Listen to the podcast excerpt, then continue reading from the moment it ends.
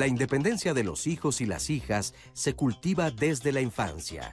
Si la madre o el padre logran un apego seguro, si fomentan que el niño o la niña tome decisiones de acuerdo con su edad y nivel de madurez, si le dan oportunidades de que resuelva pequeños retos y que se haga responsable de lo que hace, es seguro que ese niño o niña logrará ser autónomo e independiente.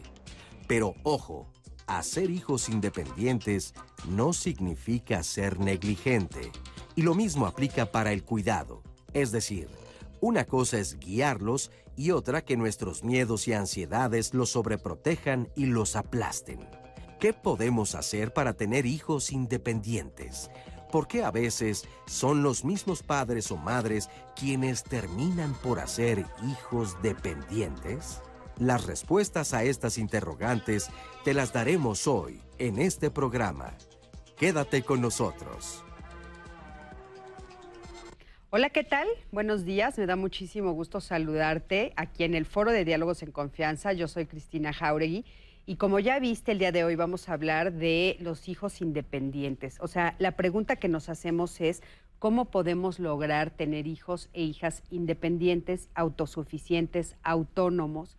La verdad es que muchas veces cuando a mí me preguntan, bueno, ¿cuál es la labor de una madre o de un padre? Yo definitivamente respondo eso, ¿no? Lograr que tus hijos sean independientes, autónomos, autosuficientes. ¿Y cómo se logra eso? A veces el camino es el que es un poco complicado porque no sabemos realmente en qué momento estamos haciendo una buena labor y en qué momento tal vez nos estamos pasando o somos sobreprotectores o, como ya escuchaste, negligentes. De eso vamos a platicar el día de hoy. Nuestros especialistas nos van a ayudar a encontrar justamente cómo encontrar el punto medio, qué es lo que tenemos que hacer para que desde pequeñitos los, vamos, los vayamos orientando hacia ese camino. Así es que quédate con nosotros porque va a ser un programa extraordinario. Y como ya sabes, siempre es importante para nosotros, por supuesto, escuchar tu voz. Así es que tú, ¿cómo has educado a tus hijos y a tus hijas? Platícanos. Si tus hijos ya son adultos o si son adolescentes, ¿Cuál es el resultado que has visto de, esta educación que les has dado? Nos va a encantar escucharte. Y bueno, le doy los buenos días el día de hoy a, nuestro, a las intérpretes de lengua de señas mexicana que nos van a acompañar, que son Lía Vadillo y Carla Barrera. Buenos días, chicas. Me da mucho gusto saludarlas. Y por supuesto también a Natalia. Nat, ¿cómo estás? Buenos días. Hola, Cris. Buenos días. Muy bien. Gracias como siempre. Un placer compartir el espacio contigo, con los especialistas y por supuesto con todas las personas que nos siguen a, través de la señal del 11. Sin duda alguna el tema de hoy vamos a aprender muchísimo, Cris. Cómo ir formando hijos independientes, autónomos. ¿Es lo mismo que digas que tu hijo es independiente, que sea autónomo? Bueno, de eso vamos a platicar en el programa. Y como siempre, pues los invitamos a que nos escriban. Recuerden que estamos en vivo en la señal televisiva y también a través de Facebook y YouTube. Ahí nos puede escribir en tiempo real y yo voy a estar leyendo sus testimonios y sus preguntas. También se pueden suscribir al canal de YouTube. Ya somos más de 10 mil suscriptores y está padrísimo porque ahí ustedes pueden ver los programas completos una y otra vez. Asimismo pueden checar las cápsulas y todo el material que se comparte a lo largo de la emisión. Les recuerdo que también estamos en Instagram, en Twitter y a lo largo de la emisión vamos a estar compartiendo información de instituciones, referencias bibliográficas y si usted también quiere checar más información de los especialistas, esto siempre queda guardado en las redes sociales y en especial en el blog de Diálogos en Confianza. Finalmente, les recuerdo que también tenemos un podcast de Spotify donde están los más de 2.000 emisiones. Y finalmente, ya se me estaba olvidando, pueden también marcarnos al 55 51 66 40 00. Así que participe para que juntos construyamos la conversación de hoy, Cris. Por supuesto que sí. Y bueno, el día de hoy tenemos como invitados, está con nosotros Miriam de la Torre, ella es maestra en sociología y filósofa y filósofa. Trabaja temas de estudio de género y feminismos. Es docente de la Facultad de Ciencias Políticas de la FES Aragón en la UNAM e integrante de Generando Sentidos SC. Miriam, ¿cómo estás? ¿Qué tal? Un gusto estar aquí. Gracias. Bienvenida. Gracias, gracias, por aceptar la invitación. También está con nosotros Linda Martín. Ella es maestra en psicología y terapeuta familiar. Es supervisora del área de psicología clínica del Centro de Orientación para Adolescentes, CORA. Linda, ¿cómo estás? Contenta de verles de nuevo. Qué gusto este, tenerte por aquí. Y con un tema tan interesante. Sí, sí, sí, buenísimo. Muchísimas gracias por estar aquí. Y también está con nosotros Miguel Ángel de León. Él es maestro en psicoterapia de niños y adolescentes, es director fundador del Centro de Atención y Educación Psicológica ISCALTI. ¿Cómo estás, Miguel Ángel? Muy contento, Gris. Un placer siempre estar con ustedes y con este panel además, este maravilloso. Creo que va a estar súper interesante el tema de hoy. Muchísimas gracias, Gracias, Miguel Ángel. Oigan, pues bueno, a mí me gustaría empezar a platicar justamente con ustedes para que les quede muy claro a los papás y a las mamás por qué es importante hacer hijos independientes, Miguel Ángel. Uf. Fíjate que ahorita que hacías la introducción pensaba, es importante que los hijos sean independientes, pero además el reto des- después de eso es que cuando sean independientes quieran venir a visitarte. Ahora, Buen equilibrio. ¿por- Qué por buen qué- comentario, fundamental. Sí. Pues es la base, ¿no? De- Ay, de, la sí. persona en la que te vas a convertir. Eh, decía Freud que había dos cosas que había que lograr cuando eres maduro, y es amar y trabajar. Amar en el sentido erótico, eh, es decir, tener la capacidad de disfrutar de tu sexualidad, pero también en el sentido tierno, no separado, porque hoy día lo que vemos es gente que ama o eróticamente nada más y ves cuerpos y es con lo que te relacionas, o ternura, ¿no? Ositos de peluche, que, y, y que la otra parte, quién sabe dónde quedó, ¿no? En esa parte de la mar. Y eh, en la parte de, de poder mantenerte a ti mismo, poder generar los recursos para que en lo futuro tú seas capaz de sustentarte a ti mismo. Y el planteamiento que hacen acá me parece muy importante porque a veces confundimos independencia con autonomía. La diferencia básica, como yo la he entendido, porque además escuchando a mucha gente a veces pensamos que es lo mismo, Sí. y no es lo mismo, la, la palabra independencia, el in quiere decir sin dependencia. No perdamos de vista que tenemos que ser interdependientes. En realidad la independencia así total y absoluta no, no es posible, ¿no? Es necesario, digo, quien, quien llega o aspira a eso, te vuelves egoísta, te vuelves centrado en ti mismo, te vuelves esquizoide, este, o sea, te desconectas de todo. eh, Este, en realidad no es posible. Pero sí tenemos que ir entendiendo que una persona independiente, el padre, la madre puede ser independiente y los hijos pueden ser autónomos. Autónomo quiere decir que tengo la capacidad de gestionar lo que yo necesito para alcanzar mis objetivos y metas. Y hay una reglita de oro que yo, primer tip que le doy a los papás. Cuando estamos formando hijos, hay, una regla que por ahí algún día la aprendí, que es un sube y baja. Si tú quieres tener un hijo independiente, formar un hijo independiente, tienes que cuidar que en la medida que tu hijo va mostrando autonomía, capaz de gestionar sus propias responsabilidades, compromisos, necesidades, la autoridad tiene que bajar. Pero a medida que un muchacho no es autónomo, la autoridad tiene que subir, aunque tenga 20 años. Y es uno de los dilemas que a veces los papás tenemos, ¿no? ¿Hasta dónde le ayudo y hasta dónde no me meto? Sobre todo con los adolescentes es un tema súper importante que yo creo que más adelantito lo Sí, sí, sí, que justamente creo que ahí está el dilema más, más fuerte, ¿no? Porque de repente creo que lo que nos cuesta trabajo es justamente darnos cuenta en qué momento nuestros hijos entran en ese, en ese lugar, porque se juegan muchas cosas de por medio, hay muchas aristas, ¿no? Que, que una de las tantas es, pues bueno, yo ahora qué voy a hacer yo como papá o mamá con mi vida si ya no me necesitan, ¿no? Si ya no dependen de mí, si ya son independientes, si son autosuficientes. Entonces a veces cuesta trabajo este, hacer ese rompimiento ahí, ¿no? Yo creo que ya Miguel Ángel está esbozando parte de lo que yo creo que nos va a, a llevar en la conversación y es más bien la relación del papá con el hijo o del papá y la mamá con la hija este, a la hora de acercarnos a ellos, porque muchas veces no es que ellos no estén listos o no quieran, es que a veces son nuestros miedos los que hacen que eh, impidamos que ellos tengan ciertas experiencias. Y entonces sí es importante mantener como ese equilibrio. Y, y Miguel Ángel ya puso el acento, es sí quiero que sea autónomo y sí quiero que sea independiente ella y que tenga los recursos para tomar sus propias decisiones, pero para eso yo tengo que demostrarle que confío mucho en que va a tomar buenas decisiones y también darles espacios desde pequeñitos para que las empiecen a ir tomando, para que empiecen a ver cuáles son las consecuencias cuando tomo una decisión, cuando tomo un camino y hacia dónde me lleva ese camino. ¿no? Entonces, como yo creería que en esta, eh, que está muy linda esta balanza, eh, lo, lo, que tendría que estar juntando ambos es la confianza en, en nosotros como papás y en los hijos que estamos educando. Entonces sí tendría que mantenerse como ese equilibrio, pero todo el tiempo en función de la confianza que estamos estableciendo. O sea, yo confío en el mundo y en los recursos y en la persona que le estoy dando al mundo, eh, en este adolescente, esta niña, este, este niño adolescente. Eh, confío en los valores que yo he sembrado, los recursos que yo he sembrado en esta persona y confío también en que yo voy a estar bien cuando ellos estén en el, en el mundo. Es que, qué interesante esto que dicen de la balanza, porque es cierto, o sea, creo que muchas veces pensamos que son nuestros hijos los que tienen que encontrar estos caminos y se nos olvida que también nosotros nos tenemos que mover de lugar. O sea, se nos olvida que hay que acomodarse también como papás, ¿no? Que, que no solamente es que ellos lo logren, sino que nosotros también nos cambiemos de posición, ¿no? Sí, yo vería también otros factores que tienen que ver con la cultura eh, y lo, em, digamos, psicosocial, ¿no? Donde se mueven las emociones, se mueven las normas. Y me parece que cuando estamos hablando de cultura estamos hablando de las familias y el tipo de familia que se desarrollan en distintos lugares ¿no? del mundo, por supuesto. Entonces sabemos que México pues, es un lugar donde la familia tiene un arraigo muy fuerte, ¿no? Es, es, bien importante el tema de la familia.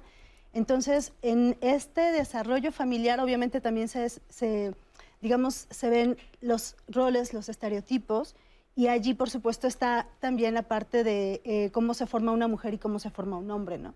Regularmente eh, hacen o pareciera que eh, las mujeres siempre dependen más también de, pues, del cuidado, ya sea de los padres, de los hermanos. obviamente las cosas han ido o van transformándose lentamente, poco a poco, pero todavía hay lugares donde, por supuesto, la chica que es cuidada por papá, por mamá, en exceso, donde tiene que estar pidiendo permisos, por supuesto, son normas que se llevan, pero no es la misma forma en la que educan a los hombres que a las, a las mujeres. Sin duda hay un tema ahí de género, pero ah, me llama mucho la atención esto que dices al principio, porque eh, conforme hemos ido avanzando nos eh, hemos dado cuenta también, o las investigaciones se han, eh, nos, se han acercado a nosotros, que hay esta creencia de que se sobreprotege a la mujer y que la mujer no es la que es independiente, autosuficiente, autónoma. Y cuando se estudia en las casas, la mayoría de las casas en México son administradas y por mujeres y muchísimas mujeres son las proveedoras. Entonces es como muy extraño porque de palabra se dice lo contrario, pero de acción estamos viendo cosas diferentes. O sea, de acción sí se está viendo a mujeres que son las que están sacando adelante y económicamente estoy hablando, ¿eh? y que gobiernan una casa. Y que gobiernan las casas. Sí, sí, y, con, una, eh, con un rumbo bastante organizado y con mucha certidumbre, pues. O sea, tienen un trabajo, tal vez no los grandes lujos, pero tienen un trabajo, hay unas reglas y hay una cantidad de cosas este, en la vida real, pues. O sea. Sí, sí. O sea, de repente tú escuchas a, hijos y a hijas decir pues mi mamá nos sacó adelante eh, lavando ajeno, por ejemplo, ¿no? O mi mamá nos sacó adelante haciendo las quesadillas de la mañana. O sea, fue mi mamá, es muy impresionante. Tal vez no tiene el trabajo formal, pero es la que lleva el dinero a la casa. Claro. Pero esto también nos voltea a, mirar algunas competencias que me parece que son muy importantes de identificar como padres, porque es verdad. No, padres o madres, digo, e, es, tradicionalmente la mujer ha sido la que se le ha echado la carga y lo que tú dices ahorita me parece clave porque es esquizofrenizante. Mientras escuchas que a la mujer hay que protegerla, en la realidad la que acaba asumiendo los trancazos fuertes frecuentemente es la mujer. Y si es esquizofrénico. O sea, sí es para volver te vuelve loco. a la gente. no, este.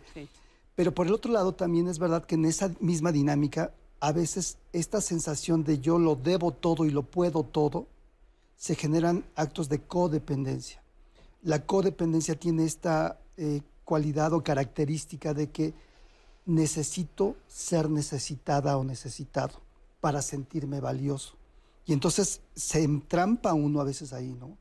Y los hijos y los padres tienen una visión donde la mamá tiene todas las obligaciones y responsabilidades y los hijos tienen que acudir de inmediato antes de que el hijo intente, se caiga.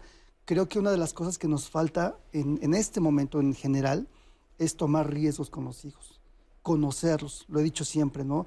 Este famoso dicho de les doy calidad de tiempo más que cantidad, que yo creo que es una payasada, es una tontería. Sí, sí, sí, que siempre lo dices y me encanta porque es cierto. Yo estoy contigo, te apoyo. Porque en realidad, cuando tú vas conociendo a tus hijos, y hoy está muy, muy visible eso, si tú descubres el talento de tu hijo, ¿no? Que no está haciendo una revolución educativa, porque esto nos está acercando a que cada día tenemos que entender al ser humano y formarlo en lo que él es bueno. No que los hijos lleguen a un trabajo donde van a sufrirlo, Ay, sí. donde van a padecerlo por ganar dinero, pero internamente soy la persona más infeliz del mundo. Claro, un poquito más adelante vamos a ver un- una- justamente un testimonio de eso que les va a encantar. Pero antes de eso, acompáñame a escuchar el siguiente sondeo. Salimos a la calle y preguntamos, ¿cómo les ayudas a tus hijos a fortalecer su independencia? Vamos a ver qué nos dijeron. Principalmente considero que es la educación, que les demos los valores, valores en casa y darles educación y orientarlos a que valoren las cosas y trabajen y les, sobre todo que les cuesten las cosas, ¿no? Para que aprendan a valorarlos y poco a poco se vayan independizando, empujarlos un poquito a eso. Yo creo que fortaleciéndoles la autoestima, este, dándole la oportunidad a que cometa errores y aprenda de los errores. dándole la opción de que ellos conozcan lo que se les antoje, ¿no? Lo- la- las curiosidades que tengan, que vayan y, que las experimenten. Obviamente siempre eh, comentándoles riesgos y ventajas. Con el hijo mayor que tiene 11 años he tratado de, de que él sea un poco más eh, independiente en cuestión de sus responsabilidades, involucrándolos también en algunas actividades en casa y tratar de, de- de que se hagan responsables ¿no? de ciertas actividades.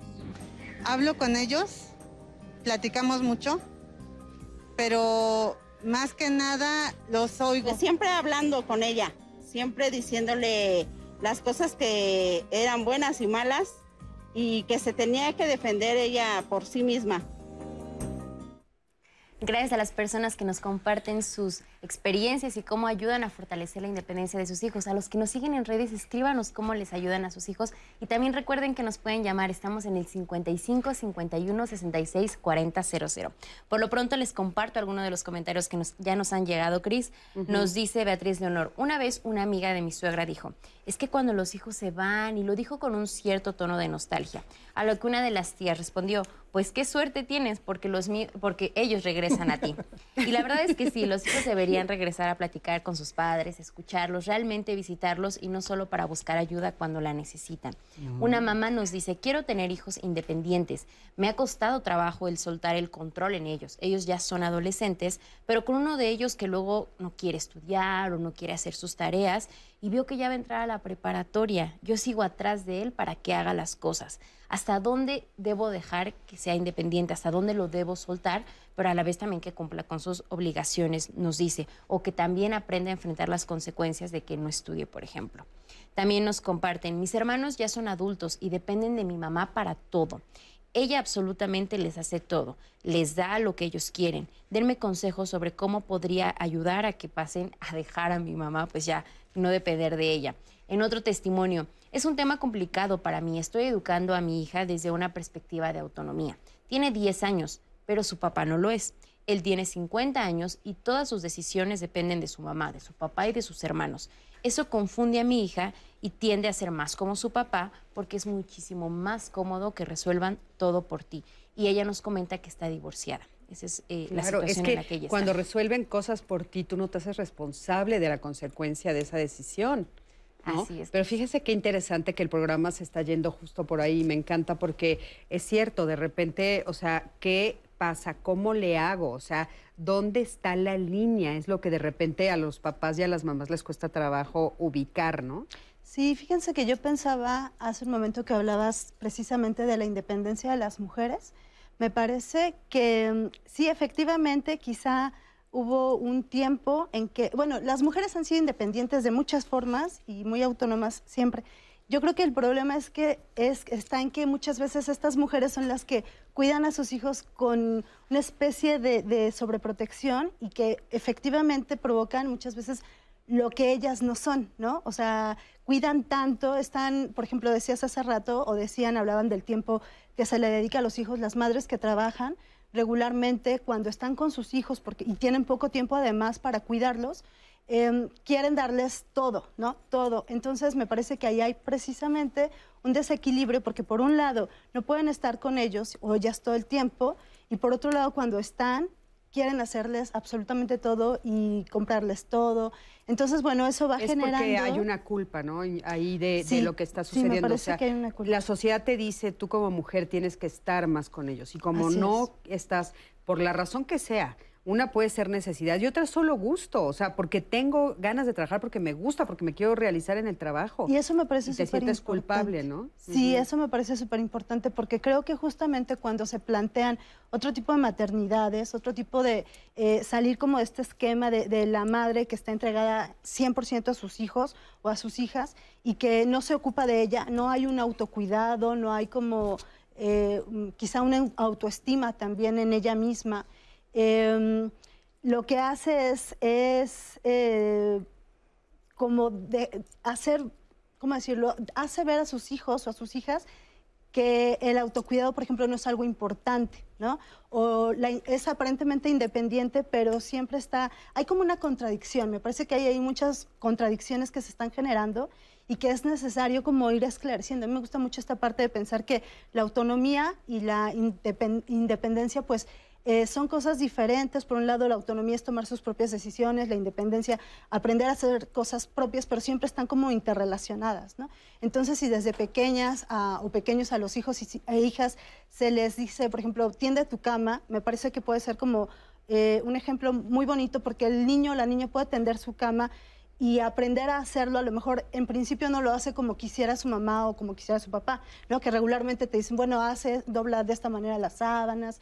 Después a lo mejor él o ella irá encontrando la forma en la que se sienta como más a gusto, pero a lo mejor de pronto se da cuenta o sí, se, se da cuenta de que las sábanas o las colchas que tiene, eh, que son azules, las quiere verdes o amarillas. Y entonces me parece que además de que empieza a hacer cosas por sí misma o sí mismo, va tomando sus propias decisiones. ¿no? Claro.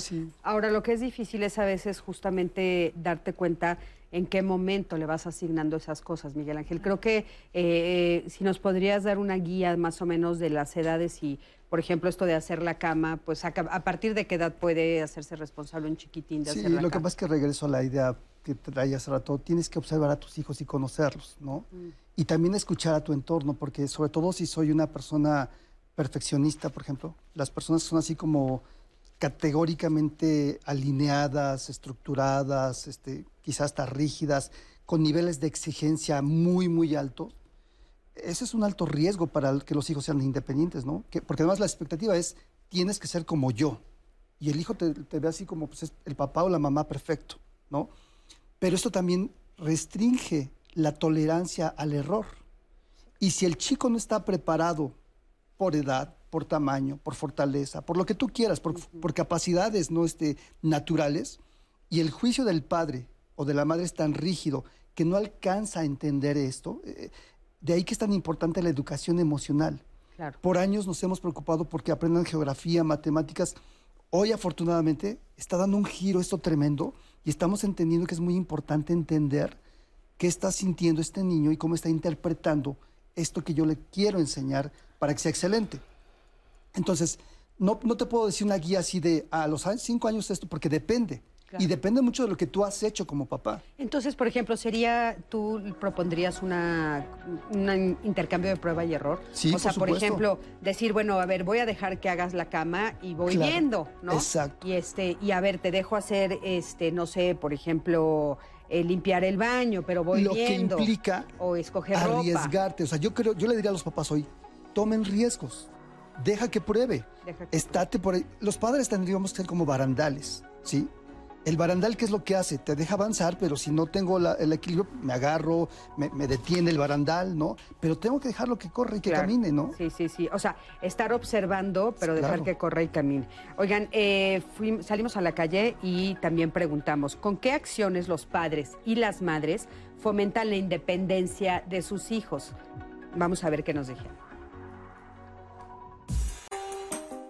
Yo creo que la independencia, a pesar de que independencia lo, lo entendemos como el dejarlos ser libres, sí, pero tenemos que enseñarles lo bueno y lo malo, enseñarles las reglas, por dónde se deben conducir y que justamente el no hacerle daño a otra persona, eso es lo que te tiene que, que regir. Primero enseñarla, enseñarla a hacer las cosas para que después ella las pudiera hacer y decirle, indicarle este, pues tiende tu cama, este, ayúdame a recoger la mesa, limpia la mesa, algo así. hemos tratado de, de, que los chicos pues traten de, de ser responsables en cuanto a desde las cuestiones más básicas como son las tareas, eh, eh, a través de, de, alguna actividad en casa también que se les hace eh, partícipe, pues que sean responsables y cumplan con ello, ¿no? Fomentándoles la oportunidad de que ellos aprendan por sí mismos. Que ellos experimenten, que conozcan aquello que les da curiosidad y que vean las consecuencias de, de, esas equivocaciones que pudiéramos tener. No pasa nada si nos equivocamos, no hay que aprender de la experiencia, de lo que nos, lo que ganamos, ¿no? Al, al realizar alguna acción o conocer algo, y así como lo, lo malo.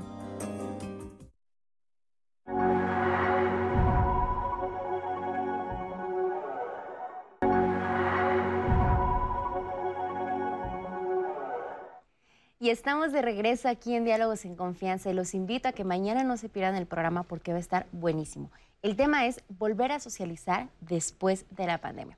Sin duda alguna, para nosotros como seres humanos, el contacto físico es indispensable en nuestras relaciones sociales. Abrazar, besar, para nosotros los mexicanos incluso apapachar es muy importante. Y la pandemia ha sido uno de los terrenos que más ha afectado. Ya no podemos saludar a las personas, ya no las podemos abrazar y la forma en la que demostrábamos el amor y el cariño ha cambiado. Hemos cambiado los abrazos por una mascarilla, por un saludo de lejos y esto por supuesto que a muchos de nosotros nos ha afectado y en algún momento nos ha hecho sentir que estamos en una vida muy impersonal, en algo muy distante y ha sido, por supuesto, complicado convivir con esto. Pero a mediano plazo, afortunadamente, la pandemia tendrá un fin y poco a poco tendremos que volver a socializar. Será diferente cómo lo viviremos. Podremos estar a papachar, podremos volver a papachar. Bueno, mañana vamos a platicar de eso y cuéntanos, ¿estás emocionado por volver a socializar o tienes un poco de medio? Mañana no se lo pierdan con Lupita Contreras, volver a socializar después de la pandemia. Y continuando con nuestro tema de hoy, vamos a ver el testimonio de un papá que sobreprotege a su hija. ¿Cómo lo vive él? Vamos a verlo. Tengo 55 años de edad y tengo dos hijas, una de 15 años y una de 20. Mi esposa me critica mucho porque soy muy sobreprotector. No las dejo salir, no dejo que tengan novio y les apago el internet a las 10 de la noche. Yo las cuido porque yo sé que ahora en estos tiempos los jóvenes son muy depredadores. En mis tiempos la juventud no era así. Yo lo que quiero para ellas es que se cuiden y les digo que todo a su edad. Yo tengo muchos problemas con mi esposa porque mi esposa me dice que las deje ser felices, pero yo quiero que sean unas niñas de bien. Yo platico con ellas y les digo que la vida es muy difícil en estos días y más aún cuando no tienen una carrera. Les digo que cuando ellas terminen su carrera podrán tener ciertas libertades. Yo les digo que ellas pueden tomar algunas decisiones, pero la decisión de tener novio esa no es negociable. Las dejo que se vistan como quieran, que estudien lo que quieran, que tengan los amigos que quieran, pero novios no. Embarazarse a esta edad sería decepcionante para su mamá y para mí. Les digo que tienen que ser independientes, pero a cierta edad, ya cuando tengan 25 años. No crean que soy un papá tirano. Soy un papá que protege a sus hijas. Soy un papá cariñoso, las abrazo, platico con ellas, platicamos de su futuro.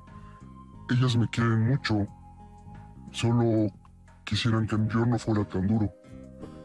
Mis hermanos me critican por eso, pero yo les digo que cada quien educa a sus hijos como quiere.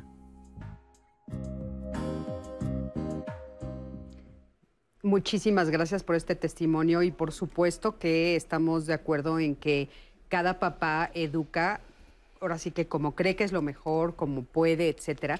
Pero la pregunta que cabe aquí es cómo me doy cuenta si yo ya estoy cruzando la línea de la sobreprotección. O sea, estamos escuchando que él comenta no las dejo tener novios, él les apagó el internet, etcétera, etcétera. Y bueno, algunos que escuchan podrían decir, bueno, esto está exagerando, esto ya se está yendo a otro lado, ¿no? Miriam, otros dirían está perfecto. Cristian, eh, Cristina, yo me quedé hace rato pensando en lo que decía Miriam y pensaba en que hay diferentes estilos de familia. O sea, es muy fácil de bote pronto decir, no, pues está súper exagerado lo que hace este señor, o debería ser de otra manera. Hace rato en alguno de los testimonios una de las personas decía que había que fomentar el antojo y ver en qué paraba. Después ella misma eh, cambia de palabra y me gustó muchísimo y entonces hablaba de curiosidad y yo pensaba que está lindísimo que tengamos esta sensación de curiosidad responsable, etcétera, pero va a depender mucho de los estilos de familia en los que estamos este, creciendo. Hay algunas familias que necesitan más límites por situaciones. O sea, de verdad, yo no quisiera que fuéramos maniqueos de buenos y malos. Este, más bien quisiera que nos centráramos en. Hay algunas familias que han vivido algunas circunstancias como la pérdida de un hijo, a lo mejor una enfermedad o alguna situación muy grave que hace que los papás se vuelvan muy protectores y sobreprotectores a veces de los hijos que tenemos y que queremos sacar adelante. Hay algunos otros que han crecido en contextos un poquito más, más, más tranquilos, más relajados, con mayores libertades, y entonces gestionan ese tipo de valores y ese tipo de eh, acuerdos, de ese tipo de convenios relacionales. Y entonces yo creo, me, sumo a lo que dice Miguel Ángel, no hay una sola manera de educar, pero sí es importante, y también me sumo a esta idea, eh, darles como un espacio eh, dependiendo obviamente de, nuestros valores y de la idea que tengamos de familia, lo, más amplio posible, como para que puedan medir sus fuerzas, para experimentar, para darse cuenta si yo me duermo todos los días a las 4 de la mañana viendo internet, pues al día siguiente no me puedo levantar a hacer mis actividades, pues empiezo a, a gestionarme pero darles la oportunidad de que prueben. O sea, yo no, ¿quién sería yo para ir y apagar porque tú no eres capaz de apagar la tele? O mm, desconectar el internet porque no tienes esta, esta situación. No tienes eh, este autocontrol. O sea, por ejemplo, si, si se supone que debes de dormirte a las 10 de la noche porque tienes que descansar, porque al día siguiente tienes escuela, tienes trabajo, etcétera. Eh, eh, o sea, yo no confío en lo que he estado dando. tú dijiste al principio algo muy lindo, ¿no? Que dices, bueno, yo tengo que confiar que lo que sembré va a florecer. Y tengo que confiar que el hijo que voy a sacar al mundo, pues es el hijo que yo ya me dediqué a trabajar. Pero ese, ese trabajo, Linda, o sea, ese trabajo es justamente donde los papás a veces tienen las dudas, ¿no? Por ejemplo, yo, yo estoy de acuerdo con ustedes dos, pero si dejamos eh, en esta, perdón, estoy de acuerdo con ustedes dos en esta idea de que hay diferentes tipos de familias y que cada familia tiene derecho a ejercer la crianza como cada uno quiera. Pero, ¿cuál sería la guía? Ustedes dicen estos dos barandales, ¿no? Lo entiendo muy bien, y los valores, etcétera. Pero yo que estoy eh, viendo la tele en este momento y que tengo la duda y que yo no sé si yo ya me sobrepasé, si lo que estoy haciendo es adecuado o no es adecuado, ¿no hay algunas cosas que me pudieran dar como luz en el camino? O sea, por ejemplo, yo, yo diría una para ponérsela sobre la mesa, por ejemplo, la mentira. O sea, si yo a mi adolescente lo estoy cachando que está mintiendo y mintiendo y mintiendo, o mintiéndome, ¿no? Mintiéndome sobre lo que hace, sobre las pláticas que tiene, pues ya ahí yo tengo que tener una alerta de que algo no está funcionando aquí. Tal vez yo estoy siendo demasiado estricto en comparación al mundo en el que lo estoy haciendo convivir. O sea, tal vez sus amigos sí salen a fiestas y yo no lo estoy dejando y me miente para irse a casa de otro amigo para poder ir a la fiesta. Entonces yo tengo que tener algunos parámetros que me den un poco de luz para saber si yo estoy en un extremo o en otro. Muchos, y yo creo que estás tocando un tema bien importante, y es hasta dónde la libertad y, en qué sentido sí la libertad. Pero yo creo que hay un recurso que tenemos que sembrar desde el principio, y es la autorresponsabilidad, ustedes lo han dicho de diferentes maneras, y sobre todo yo diría la autocrítica, eh, darme cuenta, yo adolescente, yo niño, si lo que estoy haciendo trae los efectos que yo quiero. Es decir, si mentir eh, me está funcionando, yo creo que no, porque cuánto tiempo tarda en descubrirse una mentira. Si eh, ocultar que tengo una vida o una pareja, lo que decía el Señor, no tienen derecho hasta los 25 años a experimentar el mundo. Y yo dije, y a los 25 años van a aprender a gestionarse, a autocuidarse, a, a responsabilizarse de sí mismos. que a ese señor desde los 14 alguien no le está diciendo la verdad y tienen novio a escondidas, o pareja, o novia, lo que sea, o sea, a escondidas, a eso me refiero, o sea, la mentira es para mí como papá, no, o sea, la revisión yo creo que la tengo que hacer yo como papá, o sea, si mi hijo me está mintiendo sobre los noviazgos, si mi hijo me está mintiendo sobre las salidas, o sea, no está, no es que él no tenga autocontrol, es que yo no, yo no estoy, o sea, yo no le estoy dando confianza, ¿no? Por supuesto. Totalmente de pronto me parece como importante, acudir al término de las consecuencias. Y creo que es un término muy bueno para promover el crecimiento y la libertad de los hijos. Es decir, si mi hijo me dice, déjame dormirme hasta las 12 de la noche, pero mañana tiene tarea y mañana, y mañana tiene clases y mañana a las 6 de la mañana que le toca levantarse es una guerra, la consecuencia de lo que pasó el día anterior me está diciendo por lógica que él no está listo para darle una autonomía como esta. ¿sí? Y entonces en ese momento, la, la, consecuencia lógica que yo tendría que tomar con papá es, ¿qué crees? Te di la oportunidad de probar si tú eras capaz de gestionar esto y responsabilizarte y pararte sin que te tenga que estar jaloneando, peleándome y gritando. No lo lograste, no vuelve a haber este permiso. No quiere decir que nunca más, porque a veces los papás en el enojo, un mes no sales, ¿no? Y a lo mejor algo que ni tiene relación con lo que está pasando. Simplemente por el día de hoy, que este es un consejo que le doy a los papás, vayan probando periodos cortitos, ¿sí? Si hoy falló, él tiene la oportunidad de mañana. Si mañana me demuestra que consiguió el objetivo, al día siguiente se ganó el derecho de tener una nueva oportunidad. Y de esta manera ni me quedo enfurecido, porque además es otra de las cosas importantes ahí. Cuando los chicos, de manera natural, tenemos que entender que así es, ensayo y error, lo que dijiste hace rato. En la medida que yo tengo entendido que se van a equivocar, dicen que el camino del éxito está tapizado de los errores y las fallas que todos tenemos. Quien no se equivoca, pues no hace nunca nada en la vida. Nada. Tengo que entender y saber que mis hijos tienen que equivocarse mucho para que tomen experiencia, para que tomen incluso empatía, ¿no? Uno a veces no entiende, eh, hoy, hoy pasaba algo en, la familia que eh, mi hija hace años tuvo ataques de pánico y una, una familiar muy cercana le decía, ¿qué es eso? No seas ridícula, exagerada. Y le acaban de dar ataques de pánico, ¿no? Y entonces le ofreció una disculpa a, a mi mujer, ¿sabes qué? No entendía. Y es verdad, a veces tenemos que vivir las cosas. Ahorita que el Señor daba su testimonio, yo decía, ay, qué exagerado, pero también ¿Qué, ¿Qué, le pasó a este señor? Sí, para que tenga esta, esta visión. Ahora, él dice algo, ¿no? Este, es que ahora está lleno de depredadores. O sea, él tiene una creencia sobre eh, la realidad que está viviendo, sobre la sociedad, que llama depredadores, hasta lo apunté porque se me hace una palabra muy fuerte. O sea, también puede ser su visión, pero ¿qué tanto para sus hijas el mundo está lleno de depredadores, Miguel Ángel? Son sus amigos de escuela. Pero mira, pero es importante justamente en, este, en esta educación que estamos haciendo de comunicarnos, de entender. Lo primero que yo haría con, si fuera su hijo o su hija, a, a los hijos les diría, valida la emoción de tu papá. Claro. Porque cuando me siento validada mi emoción y no de inmediato rechazada y criticada, me empiezo a abrir. Si ya de entrada le digo, ay, eres un exagerado, no seas payaso, ya me enojé y ya no pensé. Y esto es para los papás también valida la emoción de tu hijo adolescente que está diciendo que eres un injusto porque no le dejaste gastarse la despensa en un día, ¿no? O sea, primero valido la emoción. porque, porque no lo dejaste ir a la fiesta de 15 años, que fue todo el salón y el único que faltó fue tu hijo. Cuando sientes validadas tus emociones, puedes dar paso al pensamiento y a la razón entonces. Pero eso, justo ese es el tiempo que necesitamos porque a veces estoy tan a las prisas, ya tengo que irme a trabajar, tengo que ver al otro niño Perdón. Claro. Oye, Miriam, socialmente se dice, no sé si sea cierto, que las niñas, las mujeres son más obedientes, son más dóciles, es más fácil educarlas. ¿Eso es cierto que los varones? Me parece que eso es culturalmente hablando lo que nos han enseñado, ¿no?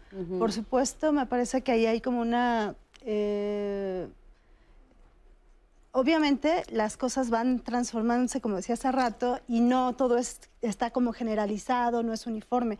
Sobre todo me parece que estamos en estos momentos en una época de transición, algunos le llaman de paradigmas, eh, donde un modelo está pasando a ser otra cosa distinta. Entonces, en este sentido, las mujeres, eh, sí, yo hace poquito con mi grupo, un grupo de trabajo social, hacíamos un análisis, tenemos una materia que se llama Familia y Vida Cotidiana, y entonces hicimos con una especie de análisis de cuáles eran los roles y estereotipos que había en sus casas, ¿no? Y efectivamente resultó que la mayor parte de las chicas tenían este patrón de conducta, de obediencia, de que los papás son los que les dicen a esta hora tienes que llegar y ellas eh, los, lo siguen, ¿no? Muchas de estas chicas son chicas no de la Ciudad de México, sino que vienen de la República Mexicana, entonces da como un por supuesto, es un, era, es un grupo de 50, 60 chicas, chicos son más chicas. Entonces, eh, sí, sí nos permite ver de alguna manera que efectiva, efectivamente sí se, se, sigue dando como este patrón de obediencia. Sin embargo, creo que todo lo que estaban ustedes eh, diciendo es muy interesante en torno a que eh, como las expectativas de padres, de madres, son unas las que tienen con sus hijos, quieren que termine la carrera, que se case, que tenga hijos, o sea, como todo ese, ese modelo que nos han enseñado, ¿no? Entonces, si ellas y ellos eh, no están de acuerdo, por ejemplo, en que no se quieren casar o que no quieren una pareja heterosexual o que no quieren tener hijos o hijas, eh, por supuesto, en algún momento tendrán que mentir, en algún momento tendrán que esconderse. Entonces, las expectativas que los padres y madres dejan en sus hijos e hijas eh, son, em, creo que tendremos que entender que cuando se es padre o madre, eh, necesitamos ser súper autocríticos y autocríticos. Ahora, esto que dices es, es, muy interesante porque me imaginé como una olla donde metemos todo y lo revolvemos, ¿no? Y entonces, ¿a qué me refiero que dices tú? Bueno, eh, queremos que estudien, que estudien una carrera, que consigan un trabajo, que se consigan una pareja, eh, y sí, por lo general se piensa una pareja heterosexual, ¿no? Que me den nietos, etcétera, el caminito que, conocemos. Y sí, lo revolvemos todo, ¿no? Pero fíjate, yo pienso, ok, está bien, está bien que no quieras tener eh, hijos, me parece perfecto. Está, yo te lo digo desde mamá, ¿eh? no, me, no, me vayan a, decir, lo digo desde mamá. No, está perfecto. No quieres tener hijos, mi amor, no, no tengas hijos. No quieres tener pareja, me parece perfecto, no tengas pareja. Pero yo no te voy a mantener toda la vida. Claro. O sea, espérame tantito, ¿no? O sea, yo no quiero que sigas ese caminito, sigue el camino que te dé la gana, pero ¿en qué momento te independizas de mí? Claro, O sea, ¿en qué momento yo como mamá ya puedo también descansar un poquito de mi rol de mamá. Pero una cosa no debe estar peleada con la Exacto, otra. Exacto, pero se mete todo en el mismo, ¿no? en el mismo. Y entonces, claro, si no, eh, de repente es, ah, no te has casado, pues entonces no te puedes ir de casa. Eso, es que pareciera que solo puedes, salir de casa. Ajá, solo puedes salir de tu casa si te casas. Sí. ¿Y por qué tendría que hacer eso, no? no o sea, ¿por qué necesitas eh, casarte para decir, ya me voy? y sobre todo si eres mujer, por ejemplo, ¿no? O sea, es muy cuestionado el que las mujeres vivan solas, muy cuestionado, porque entonces siguen en esas voces de repente de, bueno, pero que sea dos o tres mujeres juntas, que sean como esto que le llaman roomies, ¿no? Porque ya sola, pues, ok, vas a tener departamento de soltera o a qué te vas a dedicar o por qué dejaste a tu hija, o sea, es muy, muy fuerte, sí hay un rol de géneros fuertísimo, Miguel. Sí, pero esto ha cambiado, ¿no? O sea, definitivamente me parece que también hemos tenido nuestros padres, porque creo que en ellos era mucho más duro el entender esto. ¿no? Yo, yo escucho a mi madre y cuando sabe que mi hija se fue a estudiar fuera y estuvo viviendo con amigos y amigas ¿no? en la misma habitación y mi mamá nada más levantaba la ceja así como, ¿cómo? ¿No? La niña. Pero yo creo que sí se ha transformado. Ahora, el punto clave aquí es, cuando un hijo te pide derechos de adulto, dáselos. Pero junto con ello van las responsabilidades de adulto. Exactamente. Y es donde yo tengo que hacerle congruencia y darle principio de realidad. Ok, tú me exiges que te deje permiso toda la noche, gastar lo que tú quieras. Trabaja, porque de mi bolsillo no va a salir un peso para eso. En esta casa cerramos a tal hora y quédate donde tú quieras. Pero esto le genera mucho miedo a muchos padres, ¿sí? Porque claro, hay, digo, eh, un poco el pensamiento de este señor que hay depredadores. Sí hay muchos depredadores, o sea, la verdad es que sí, hay, muchos depredadores, pero entonces mejor lo que tú decías hace rato. ¿Cómo le enseño a mi hijo o a mi hija a identificar a los depredadores, más que yo meterme a quererle proteger? Porque en eso le sigo haciendo dependiente de mí, no le desarrollo habilidades y competencias para que pueda valerse por sí mismo, ni que asuma la responsabilidad de decisiones que él o ella tome. Entonces creo que en la medida que tengamos esto claro como padres y habilito esas competencias de no eres de mi propiedad, lo que yo pienso tiene que ser diferente en ti, porque muchos papás, fíjate, entre el, más o menos año y medio, tres, y en la adolescencia, hay un proceso que se llama de diferenciación, psíquicamente hablando. Se espera que el niño y el padre se diferencien, ¿no? Tú ves niños de 3, 5 años y que la mamá dice, tápate porque hace frío y el escuincle está sudando, ¿no? A veces no nos sabemos diferenciar. Yo tengo calor, el niño está sudando, ¿por qué le voy a poner un suéter? Y entonces ya caemos en la sobreprotección, ¿no? El, adolescente, ¿no? Este, de pronto, él está enojado, me, me, me, grita, me dice, y yo me enfurezco y respondo con más agresión que él. tengo que aprender a recibir como los pajaritos, ¿no? Hago el bolo alimenticio, lo mastico y se lo devuelvo con palabras y acciones que le den principio de realidad, porque yo tengo 54 años y él tiene 15. ¿Quién es más maduro? 15 o 54. Se supone que... Se supone que 54, ¿no? Ahora, en, ese, en, ese, ejemplo que estás poniendo, Miguel Ángel, a mí me gustaría retomar una de las preguntas que nos hizo el público, que se repite mucho, mucho y tiene que ver con, con la escuela y la tarea, ¿no? Que dicen, es que mi hijo no hace la tarea. O sea, eh, ¿cuál fue el camino que, se, que llevó a eso? Yo siempre he pensado que, bueno, pues si tú te sientas a hacer la tarea con él, le estás diciendo es que si esta tarea se hace conmigo al lado, si yo no estoy al lado, no se hace. Entonces él, él obedece perfecto y yo ya me enojo cuando no la hace, pero yo le di esa orden, ¿no? Claro, por supuesto. Mira, esa es una parte donde los vuelves dependientes de ti, porque no quieres arriesgarte a que se equivoque. Y entonces ahí estás supervisando y vigilando, pero esto genera dependencia. Pero por el otro lado también estás como mutilando el que él solito descubra esas capacidades que tiene para resolver un problema. Tú tendrías que enfocarte, aguantar la angustia de que no hizo la tarea, de que la hizo mal, y llevarle a pensar cómo le vas a hacer para que esto te salga bien mañana o pasado, y que tolere la frustración del fracaso. Porque además somos padres, sobre todo ahora, con las redes sociales es un tema terrible, o sea, son fantásticas, pero en una parte es terrible porque te están dando gratificación segundo a segundo. Cuando veíamos caricaturas tú y yo, teníamos que esperar hasta el otro día, tal horario. Hoy los chamacos pueden ver caricaturas todo el día, ¿no? O los videojuegos. Les gratificamos tanto y tan inmediatamente. Por, el otro día me, decían, la graduación del jardín de niños de mi hijo. ¿Graduación de qué? Te gradúas cuando acabas la universidad. O sea, ¿por qué, ¿por qué estamos premiando tan rápido y tan fácil? ¿Qué, ¿Qué, mensaje le estás dando al niño? Y aparte ya les, eh, les ponen birrete, les dan diploma, todo, todo como si fuera así. Como si fuera el uf. Y entonces esto abarata los éxitos. Esto hace que los hijos quieran un reconocimiento, una carga de dopamina instante, instante, instante, instante, y los vuelves dependientes del reconocimiento fácil y barato. Claro. El otro, el otro sentido es, digo, tampoco no es al extremo de que ahora te hago sufrir. Hay una teoría que se llama el modelo frustracional, que, enseña. Si tú en la educación le pones frustración, eh, le, vas dando, está el deseo del hijo, pero le pones frustración adecuada, lo que implica conocimiento de tu hijo, que es adecuado para este hijo y para el otro y para el otro, lo que va a provocar es pensamiento. Pero si tú pones deseo más gratificación absoluta, lo que provocas es perversión mucho de la corrupción que hoy vivimos como nación, de lo que vemos en los políticos que criticamos tanto, es eso, gente que no aprendió a tolerar la frustración y entonces no me lo dan, lo agarro.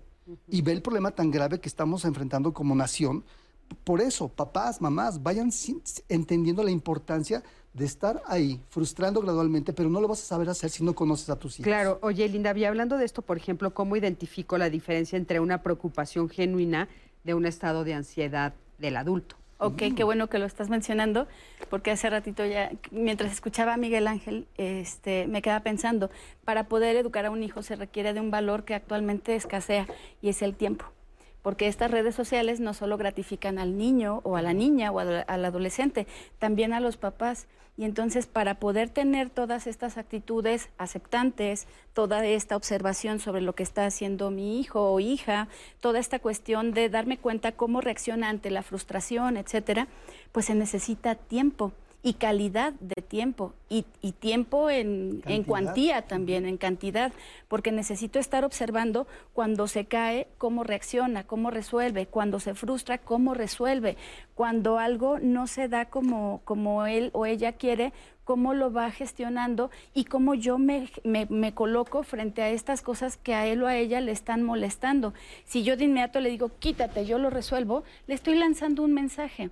Y muchas veces el quítate, yo lo resuelvo, tiene que ver con que yo, mamá, no tengo tiempo para que tú aprendas lo que tienes que aprender. Y entonces yo creo que yo regresaría a esta estrategia que decía hace ratito Miguel Ángel, respira como papá o como mamá, respira, observa, pon atención a lo que te está pasando a ti, de lo que estás viendo ahí, y ahora sí interven dando la primera intervención es qué es lo que está pasando fenomenológicamente, es decir, qué está pasando en ese momento que nos estamos vinculando y que el niño está o el chavito está aprendiendo a gestionar como su mundo. Hace rato preguntabas, ¿y qué de la sumisión es una característica femenina? No pero es una característica que han eh, premiado mucho en que las mujeres deberíamos ser más sumisas. El problema es que sumisos podemos ser hombre y mujer. Lo que pasa es que el comentario general es las niñas las niñas son más obedientes que los niños, no sé, no sumisas sino obedientes, ¿no? Nat, a ver. Sí, de hecho nos están llegando muchos comentarios a propósito de eso. De, Elisa Altamirano dice, "He convivido con bebés niños y adolescentes desde que iba en secundaria y he visto cómo los niños quieren hacer por sí mismos algunas actividades y son interrumpidos por los papás para hacer lo que el niño quiere, porque no van a poder, porque no saben, porque se tardan, porque se pueden lastimar, etcétera. Pero la independencia es natural, llega con la madurez y los niños quieren hacerlo, pero los papás obstaculizan el desarrollo. Los niños siempre quieren hacer lo que nosotros hacemos. En sus posibilidades hay que permitir que nos ayuden. Es su naturaleza y algunos lo exigen, solo hay que dejar que lo intenten. Y también nos comparten muchos testimonios de papás que no permitían que los niños hicieran las cosas. Una mujer nos dice, mi esposo es perfeccionista. Si mis hijos comenzaban a hacer un proyecto de la escuela, para él nunca lo hacían bien y terminaba por hacerlo él. Nunca les dio la oportunidad de equivocarse y de que él solo figurara como la guía. Para él es negro o blanco, no hay matices, no hay grises. Gracias a Dios mis hijos crecieron, son profesionistas y hoy comprenden la personalidad de su papá y simplemente lo ignoran y se expresan como pobre de mi papá, es muy cerrado de mente. En otro testimonio, una mujer nos dice, mi papá nos educó tal como mencionan los especialistas, rígido y violento. Quería que tuviéramos iniciativa, pero que a la vez hiciéramos las cosas como él decía. Luego quería que fuéramos independientes, pero decía que el que mandaba era él. Y mi mamá siempre obedeció. Ahora soy lo de mi papá. Ahora, ahora que soy mamá me doy cuenta que de repente saco rasgos de mi papá y quiero romper con eso. ¿Cómo se hace para hacerlo diferente?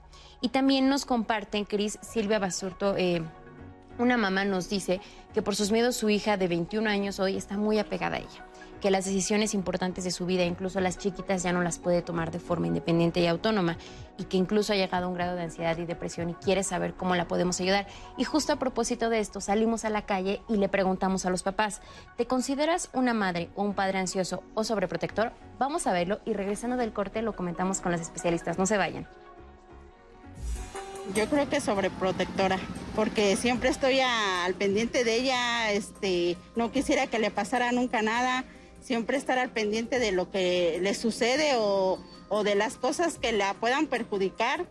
Sobreprotectora, porque me preocupa lo que les pueda pasar. Trato de darles armas, pero no los dejo. Ya no lo soy tanto, pero pues no sé, la familia siempre me, me importan, me van a importar y lo que les pase siento que me pasa a mí, entonces eh, soy, soy muy apegada a ellos. Un poco ansiosa, sobreprotectora en menor rango, por lo mismo que sé que tengo esas características, uno tiene que hacer ese esfuerzo de dejarlo a un lado para no interferir en, a lo, en mal, ¿no? Con, con lo que uno les pudiera inculcar. Este, pues yo creo que ambas, los hijos son los hijos y tratas de protegerlos lo más posible, ¿no? En cuanto a, algún daño o en cuestiones donde se encuentren vulnerables y pues es difícil evitar sobreprotegerlo.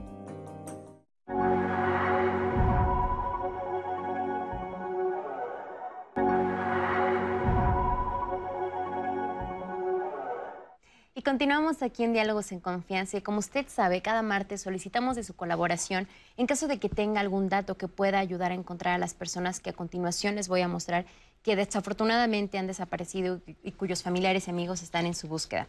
La primera fotografía que les vamos a mostrar es la de Yodot Yao Ríos Aparicio. Él desapareció en la colonia Jardines de Casanueva, en el municipio de Catepec de Morelos.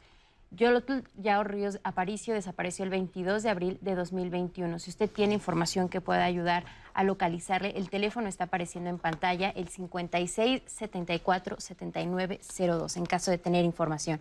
Asimismo, pedimos de su ayuda para localizar a Alice Violet López Hernández. Ella desapareció en la calle Guanacatl, Colonia Herreros, en el municipio de Chimalhuacán, Estado de México. Alice desapareció el primero de mayo del 2021. En este momento puede ver la fotografía en pantalla y asimismo la línea telefónica a la que usted se puede comunicar en caso de tener información. La siguiente fotografía es la de Victoria Lisbeth Posada Silva. Ella desapareció en la colonia La Primavera, en la alcaldía Tlalpan, en la Ciudad de México, el 6 de marzo de 2021. En caso de que usted tenga información sobre el paradero de Victoria, de quien está viendo la fotografía en este momento, le recuerdo que se puede comunicar al 56 74 79 02. Es la línea telefónica a la que usted puede marcar. Asimismo, pedimos de su colaboración en caso de tener información sobre el paradero de María Elena Lechuga Reyes. Ella desapareció en la colonia Leyes de Reforma, tercera sección, en la alcaldía Iztapalapa. María, María, Elena desapareció el 31 de marzo de 2021. En este momento puede ver la fotografía de esta pequeña. Y si usted tiene algún dato que pueda ayudar a localizarla, también le recuerdo que se puede comunicar a la línea telefónica que está apareciendo en pantalla. Y finalmente les muestro la fotografía de Gerardo Torres Espino, quien desapareció en la colonia Olivar del Conde, en la alcaldía Álvaro Obregón, aquí en la Ciudad de México, el primero de marzo del 2021. Gerardo Torres Espino en este momento puede ver la fotografía y le recuerdo el teléfono al que se puede comunicar, el 56 74 79 02. Y como siempre le agradecemos mucho de su colaboración aquí en Diálogos en Confianza. Y continuando con nuestro tema de hoy, ahora veamos el testimonio de un papá que desde chiquito escuchó a su hijo, que lo apoyó en sus decisiones y en su vocación profesional y hoy él ya tiene 18 años y es un bailarín muy exitoso. Vamos a ver la historia. Eh, soy padre del bailarín Martí Gutiérrez, mexicano, caliciense. Nosotros, tanto mi esposa, eh, yo y mi hija, apoyamos siempre a mi hijo Martí Gutiérrez desde que él nació. Tenía un gusto sumamente fuerte e interesante por el ballet, por la danza. Eh, lo apoyamos y siempre queremos que el amor, el, respeto a sus decisiones, la libertad con, con límites, ha sido lo que eh, parte fundamental de lo que lo ha llevado a donde está. Martí Gutiérrez eh, empezó a salir de casa, empezó a hacer viajes internacionales a partir de los 12 años. Y a los 15 es cuando ya se va definitivamente a radicar a La Habana, Cuba, para estudiar en la Escuela Nacional de Ballet Fernando Alonso. A partir de los 15 años, él deja nuestro hogar. Mi nombre es Martí Gutiérrez Rubí, yo empecé a bailar a los tres años de edad en el Ballet de Cámara de Jalisco y posteriormente, en 2018, me fui a estudiar a la Escuela Nacional de Ballet Fernando Alonso. Eh, y posteriormente, en el Festival Internacional de Orizaba 2019, gané una beca para venirme a estudiar a Ballet Schule Theater Basel, donde me encuentro, eh, donde me encuentro actualmente, en Suiza. Y desde aquí, desde 2020, eh, estoy estudiando. También tuve la oportunidad de ir al Prix Lausanne, que son los concursos más prestigiosos eh, en el mundo del ballet, donde llegué a ser finalista, que fue un gran logro y ese es donde me encuentro ahora.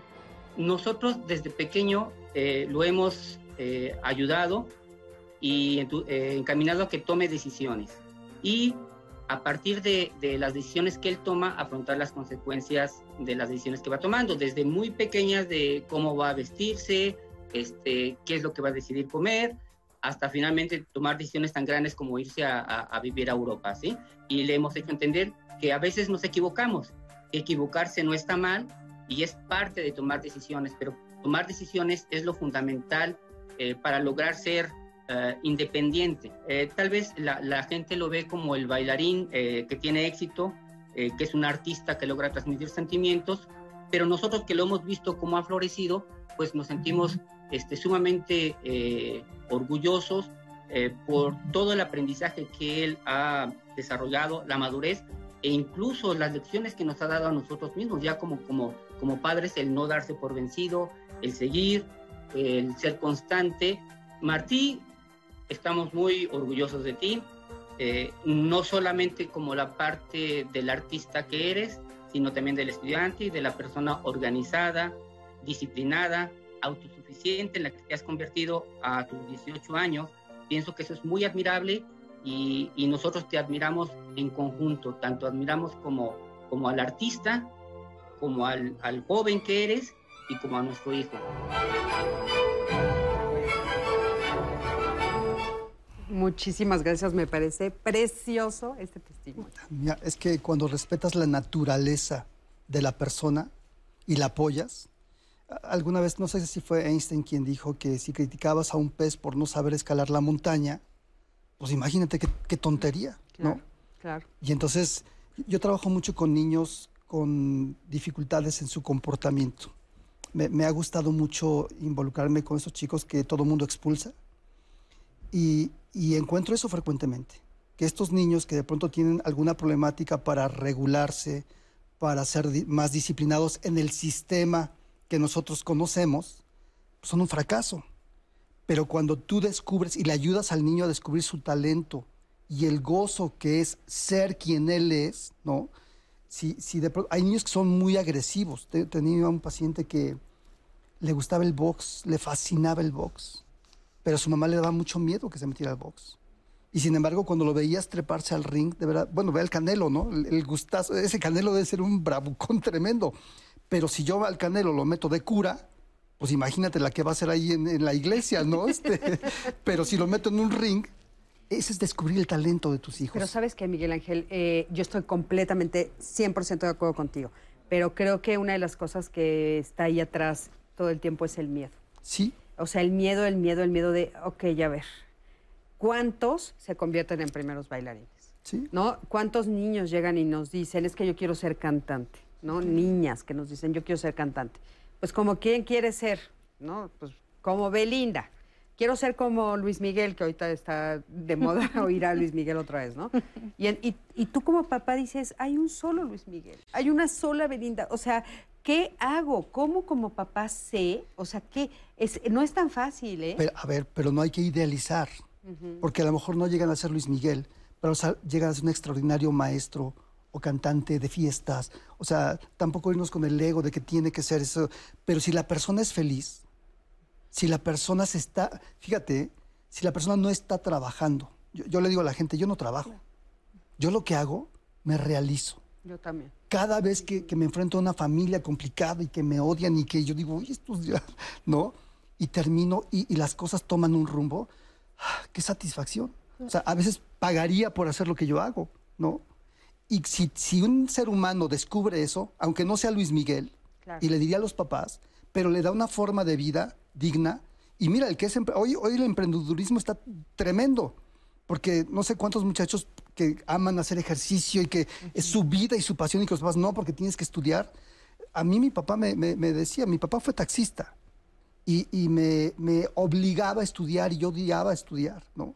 Y un día aprendí algo que, que me cambió la visión completamente. Sí estudié finalmente, ¿no? Pero, este, pero mi papá me decía, estudia para que te vaya bien, ¿no? Sé un catedrático, un doctorado para que te vaya bien. Es que lo que acabas de decir creo que es el secreto más importante. O sea, nosotros no tenemos que esperar que nuestros hijos sean eh, lo que, o sea, por ejemplo, en el caso que te puse, que les puse particular, porque sí piensan así, no, bueno, yo quiero que sea la próxima Belinda.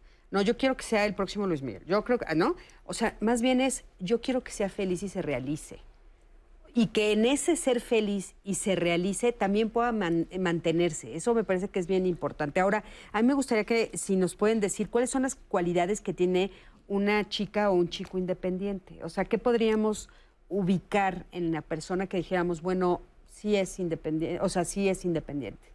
Yo creo que para empezar tendría que tener algo de experiencia en tomar decisiones y sentir confianza en sí misma o en sí mismo para arriesgarse a veces fallar, ¿no? Es alguien que está abierto o abierta a aprender de la experiencia, es alguien que ha experimentado. De hecho, hace rato que decía Miguel Ángel, bueno, ¿quién va a tener más experiencia, yo o el chico de 16? Obviamente nosotros que tenemos más de 30 años en este planeta, equivocándonos y aprendiendo, equivocándonos y aprendiéndonos.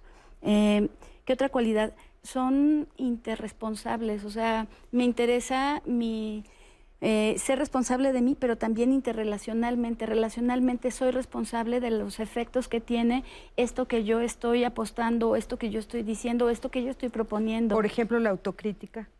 La autocrítica es importante, es ponerme frente al, a frente en El el, espejo. Para, para mí, es- esa es, esa es la persona a la que yo le doy gusto. Todos los días en la mañana me levanto, me observo, y entonces, mientras yo estoy a gusto con la persona que veo en el espejo, que soy yo, eh, y tengo una buena relación y siento que me caigo bien, pues vamos. Pero también hay días en los que las cosas no me salen tan bien, y entonces así de, híjole, aquí debí haberle bajado ba- bastante al volumen, o aquí tuve que haber sido mucho más asertiva, y entonces irme viendo en un espejo, pero desde Claro. un lugar de... Porque de- eso nos ayuda a crecer, ¿no? Claro. Eh, Miriam, por ejemplo, los papás que son eh, sobreprotectores, ¿no? Estos que, que hemos estado nombrando y que nos han estado diciendo en redes, tienen una ganancia secundaria. ¿Cuál sería? Una ganancia secundaria. Yo pensaría que eh, muchas veces también los papás tienen como el, la, la idea en este en esta especie de expectativas, tienen la idea justo de que, ya lo mencionaba hace ratito, de que nos van a cuidar cuando ellos sean grandes. Eh, va- todo lo que yo les di, ellos me van a regresar, ¿no?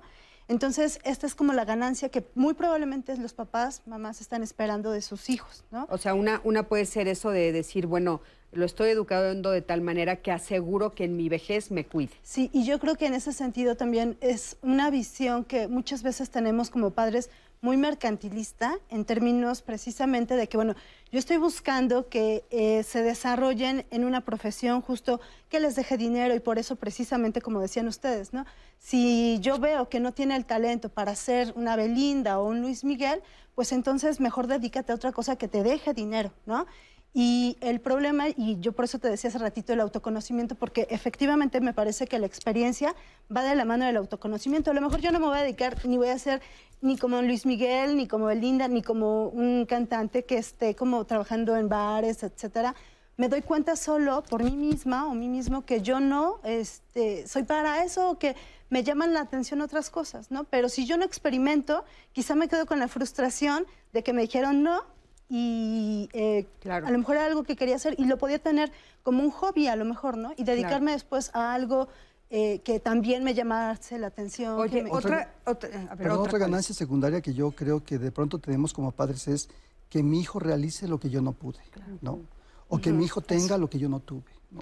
Donde además lo que se ve ahí es una cuestión egoísta. A lo mejor no somos conscientes, pero a veces estamos Que truncando. sea la bailarina que no pude ser. Exactamente. Claro, eso también pasa. Y entonces tienes que estar muy atento. Eh, eh, hace rato hablamos de la diferenciación. En la adolescencia se espera que tu hijo se dif- diferencie de ti. Pues el papá también se tiene que diferenciar del hijo. Oye, Miguel Ángel, ¿y qué te- cómo te suena también? Pues eso me da algo que hacer. O sea, esta idea de mientras, mientras yo sea mamá y tú sigas siendo mi hijo, la edad que tengas, entonces yo tengo ya un pretexto de que soy mamá, tengo algo que hacer y ya no me ocupo de mí misma o de mí mismo si soy papá. Hay algo que se llama la línea parental, ¿no? Donde psíquicamente hay características cuando eres hijo, cuando eres padre y cuando eres abuelo. Si tú no vas evolucionando en esos procesos, en el momento en que te toca ser papá, a veces te metes al lugar del hijo, ¿no? O cuando te toca ser abuelo, a veces te metes al lugar del padre, ¿no? bloqueando y nulificando todo lo que el padre entonces este, le tocaría hacer con sus hijos, incluso boicoteando la autoridad de tu hijo.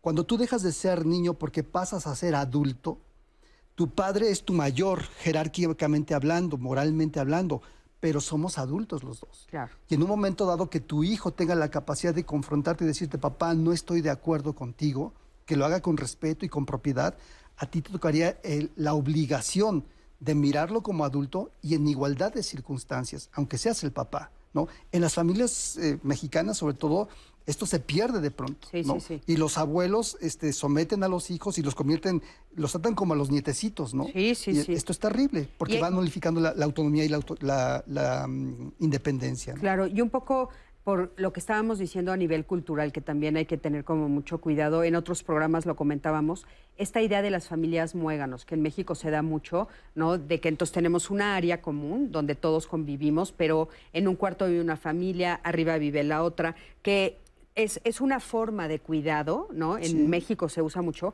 pero al mismo tiempo sucede esto. o sea, las jerarquías se rompen y entonces el, el hijo nunca llega a ser el jefe de familia porque está el abuelo, ¿no? Y entonces se van rompiendo esas cosas Claro, terribles. Y el día que llega a ser la, la autoridad, se siente que tiene derecho sobre la vida de todo sobre mundo. la vida de todo ¿no? mundo, Y que- porque no le ha tocado, ¿no? Porque los de arriba no están. Claro. Este, a ver, Nat. De hecho, por favor. fíjate que a propósito de estas ganancias secundarias, tenemos un testimonio en el que un hombre nos comparte. De este mismo tema se puede desprender el siguiente. Papás y mamás que psicológicamente castran y mutilan a sus hijos e hijas. Les transfieren sus miedos, vergüenzas, rencores, etc. Consciente o inconscientemente. Tan solo para poder asegurar una vejez estable y cómoda. Él los llama padres vampiro o padres sanguijuela, que tienen hijos solo para que los cuiden en la vejez. Y a eso le añade que para lograr su cometido, los padres constantemente recriminan a los hijos desde la crianza y alimentación hasta el más pequeño de los éxitos, como si se tratara de una inversión a largo plazo y que obligatoriamente debe dar buenas ganancias. Él nos dice que en su experiencia perdió los años más valiosos en su infancia, su adolescencia y hasta gran parte de su vida adulta, porque tuvo que atender y cuidar de su hermano mayor que estaba muy enfermo y que ya falleció. Ahora él, sin estudios y con una muy grave ceguera, no puede trabajar y desarrollar una vida sana, productiva, y nos dice que está muy furioso con su familia por esta situación. También nos comparten en una llamada. Yo les quería enseñar a mis hijos actividades en conjunto, como lavar los trastes y que el otro secara pero había una negación de la parte de mi pareja al decir que cómo un niño iba a lavar los trastes, que lo iba a hacer y nos pone el insulto. Esto quiere decir que el machismo iba primero. La pareja no estaba de acuerdo en las actividades para que aprendieran a realizar cosas. Y fíjate, Cris, que también ahorita que veíamos el, el sondeo en el que le preguntábamos a los papás si ellos se consideraban ansiosos o, o sobreprotectores, una mamá nos escribió y nos dijo, ¿qué pregunta tan buena acaban de hacer? Yo padezco de ansiedad y me cuesta de sobremanera no proteger a mis hijas porque quiero que no sean como yo y que de esa forma se les cierre el mundo. A partir de su experiencia, justo ella no quiere que sus hijas vivan lo mismo. Y en este sentido, Mezcli Yowalcitla nos dice, dejemos de ver a nuestros hijos como una extensión de nosotros y dejemos que realicen sus propias decisiones, ideas y sueños. Y en otro, eh, nos llegó una pregunta, Cris, en el testimonio la mamá nos compartía que tiene a un hijo con discapacidad y que aunque ya es mayor de edad, ella no sabe cómo trabajar esto de la independencia y la autonomía justo porque él tiene un hijo con discapacidad. Fíjate, qué interesante eh, esto que nos estás poniendo sobre la mesa, Nat, porque ¿qué, se puede hacer si de repente descubres que más bien eres tú el que dependes de tus hijos? Es, buenísima el, planteamiento, ¿no? Y eso requiere primero un proceso de eh, autocrítica, como lo decías hace rato, ¿no? Y un proceso de autoconocimiento. Dicen que nadie puede guiar, un ciego no puede guiar a otro ciego, ¿no? Si yo primero no soy capaz de reconocer mis carencias y mis dificultades, entonces me, impongo porque soy más fuerte y más grande y ni siquiera escucho, ni siquiera me atrevo a mirar para otro lado. E, en la vida hay creencias, Cris, eh, que nos habilitan y hay creencias que nos inhabilitan. Yo creo que es muy importante que nosotros vayamos concientizando. Si chocamos mucho con diferentes personas o con la persona que tú quieras, por mis creencias, tengo que observar, ¿son creencias que me habilitan o son creencias que me inhabilitan? Pensando ahorita en el chico con discapacidad, eh, te, comparto una experiencia de un jovencito que conozco, tengo una amiguilla que tiene un club de, eh, vende vitaminas y hace deporte y es movidaza. Y el chiquillo me dice que su vendedor estrella es un chico de 13 años que le dijo, oye, me das trabajo, yo quiero ganar dinero en esta pandemia porque no, no tengo casi nada que hacer. Pues bueno, el chiquillo empezó a aprender de los productos, no sé qué, y este niño de 13 años gana más que todos sus adultos que tiene en su equipo de trabajo porque es social, abierto. Creo que si miramos más en las posibilidades que en las limitaciones, a partir de identificar mis ideas o mis creencias habilitantes o inhabilitantes, se me abre un panorama, ¿no? Yo no sabría ahí cuál, cuál podría ser, pero sí creo que el tener la apertura, a más que pensar en nuestras carencias, en lo que me falta, sino en lo que tengo y en cómo lo amplío, podríamos darle oportunidad a los muchachos. Una, una, de las cosas que sucede, y justamente estaba yo leyendo ayer sobre este tema que dices, de eh, identificar mis pensamientos, ¿no? mis creencias, ubicarlas, una de las cosas que nos da mucho miedo es creernos las creencias. O sea, yo soy lo que creo, yo soy ese pensamiento. Y entonces, claro, si lo tengo que cuestionar, me estoy cuestionando a mí misma cuando logras sacarlo, ¿no? Y ponerlo, lo que dice Miguel Ángel, yo se los recomiendo, inclusive ponerlo en un papel para poder alejarlo de nosotros y entonces cuestionarme, ¿esto que estoy leyendo es real o no? ¿Con quién puedo cotejarlo para saber si estoy bien o mal? Eso puede ayudar muchísimo a separar la idea de ti misma, ¿no? Es una de las maneras. Porque, bueno, eh, ¿dónde podrían generar, eh, cómo podrían generar autoapoyo este tipo de papás, por ejemplo?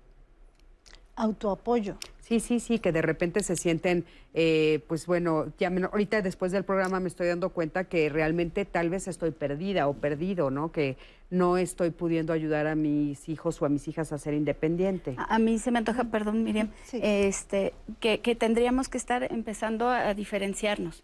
Hace rato decía Miguel Ángel que vivimos procesos de individuación, yo he sido más estudiosa de los de los adolescentes, eh, que es importante como empezar como, a, mí se me viene la metáfora de una burbujita, empezar a construir una pequeña burbuja donde yo ve, pueda observarme, eh, cuáles son mis recursos, cuáles son las áreas en las que todavía tengo cosas que aprender, cuáles son las cosas en las que se me han ido cerrando como caminos y demás, cuáles son mis emociones y entonces estar como consciente dentro de esta burbujita, yo adolescente, eh, niña o niño, eh, adolescente o adolescente, este, muy consciente de mí misma y de, de mi mundo interior pero a la hora que estoy gestionando esto, también a facilitar que mi mamá o mi papá o mi abuela o mis tíos estén en su propia burbujita observándose a sí mismos y entonces que podamos ir generando interacciones saludables que me permitan todo el tiempo estar consciente de mí en relación contigo, en consciente de mí en relación contigo. Es decir, esta mamá que decía, yo me doy cuenta que soy ansiosa eh, pues entonces yo, me soy, yo soy consciente de mí, yo hago cosas con mi ansiedad a la hora que me voy a vincular con las personas con las que yo estoy, porque esta es mi responsabilidad. Yo ya me caché, ahora me toca hacer cosas. Y yo propondría para la pregunta que hacían de, ¿eres sobreprotector o eres ansioso? Yo diría, mejor ni uno ni otro, seamos papás atentos, ¿no? Vamos a un corte, en un momentito regresamos, quédate con nosotros, estamos aquí en Diálogos en Confianza.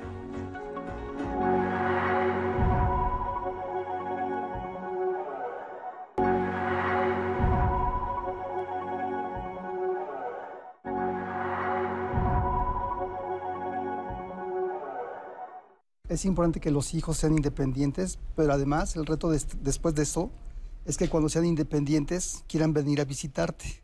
Decía Freud que había dos cosas que había que lograr cuando eres maduro, y es amar y trabajar. A veces confundimos independencia con autonomía. La palabra independencia, el in quiere decir sin dependencia.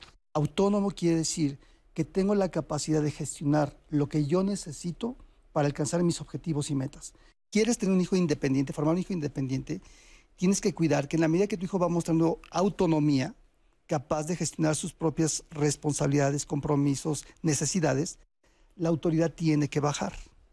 Pero a medida que un muchacho no es autónomo, la autoridad tiene que subir, aunque tenga 20 años.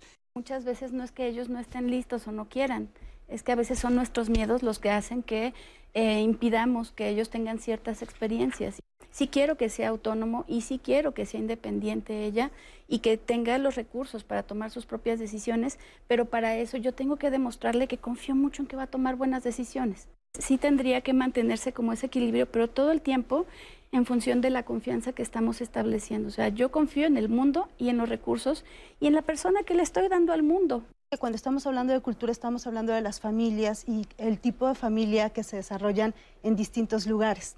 México pues es un lugar donde la familia tiene un arraigo muy fuerte. Todavía hay lugares donde, por supuesto, la chica que es cuidada por papá, por mamá, en exceso, donde tiene que estar pidiendo permisos, por supuesto, son normas que se llevan. Las mujeres han sido independientes de muchas formas y muy autónomas siempre. Yo creo que el problema es que es, está en que muchas veces estas mujeres son las que cuidan a sus hijos con una especie de, sobreprotección, provocan muchas veces lo que ellas no son. Porque además la expectativa es, tienes que ser como yo. Y el hijo te, ve así como pues, el papá o la mamá perfecto, ¿no?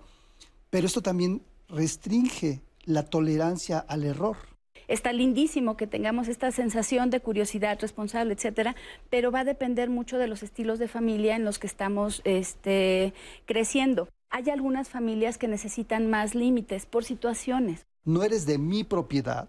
Lo que yo pienso tiene que ser diferente en ti.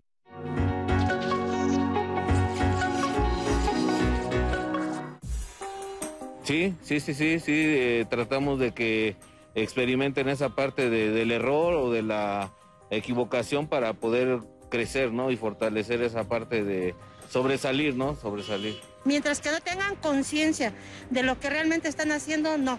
Sí, sí. Solo así vamos a aprender, ¿no? Solo así crecemos, creo yo. Porque conocen sus habilidades, sus capacidades, los límites. De, de, otra forma no pudiéramos saber nuestro potencial, ¿no? La gente nos puede decir que somos de tal o cual forma, pero cuando tú enfrentas un reto, es realmente cuando te das cuenta de lo hasta dónde puedes tú llegar. Sí, claro. Pues porque ella tiene una un criterio propio y ella se tiene que saber defender para, pues, no, es- no voy a estar siempre a su lado. Entonces, saberse defender, eso es importante para, para ella. Sí, para que tomen experiencia. La experiencia es lo que les va a decir, no, no lo puedo volver a hacer, no puedo volver a repetirlo. Bueno, pues ya estamos aquí de regreso y como ya saben, este es el último bloque. Vamos a responder y escuchar, por supuesto, sus comentarios y a responder algunas de las dudas que ustedes tienen. A ver, Mina. Así favor. es, Cris. Bueno, les comparto algunas de las llamadas que nos han llegado. En una nos ponen, somos tres hermanos, de 38, 29 y 28. Yo, la de 29 y mi hermana de 28, ya vivimos con nuestras parejas. Mi hermano es quien todavía vive con mi mamá, el de 38. Mis padres están separados y no están muy de acuerdo con nuestras parejas, y para verlos nos condicionan mucho, con pedirnos que aportemos más económicamente, independientemente de que nosotros ya no vivimos con nuestros papás. Entonces son discusiones de que nosotras ya vivimos a nuestra manera, que nos fuimos y que ya no aportamos dinero. Queremos saber cómo podemos manejar esta situación con ellos.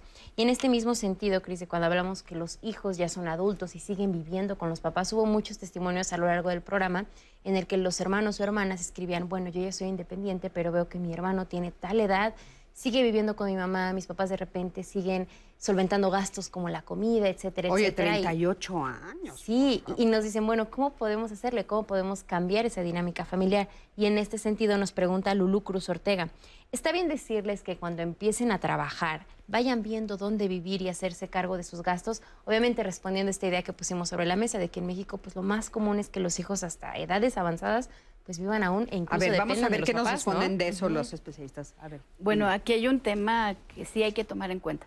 Eh, independientemente del estilo de familia, de las habilidades, de las cualidades personales que tengamos y de todo este desarrollo que, que estamos proponiendo acá, también hay una situación económica que genera que no sea tan fácil que un hijo de 22 años que apenas está ganando 8 mil pesos este, va a poder hacerse cargo de pagar una renta, la comida y todos los gastos de una casa. Entonces, sí es importante irlo gestionando, pero conscientes y flexibles de que estamos en un contexto histórico, económico y cultural que promueve o no promueve que puedan salir de casa. De hecho, eh, los países como México promueven que nos tardemos más, pues es básico por la cuestión económica, además de lo cultural.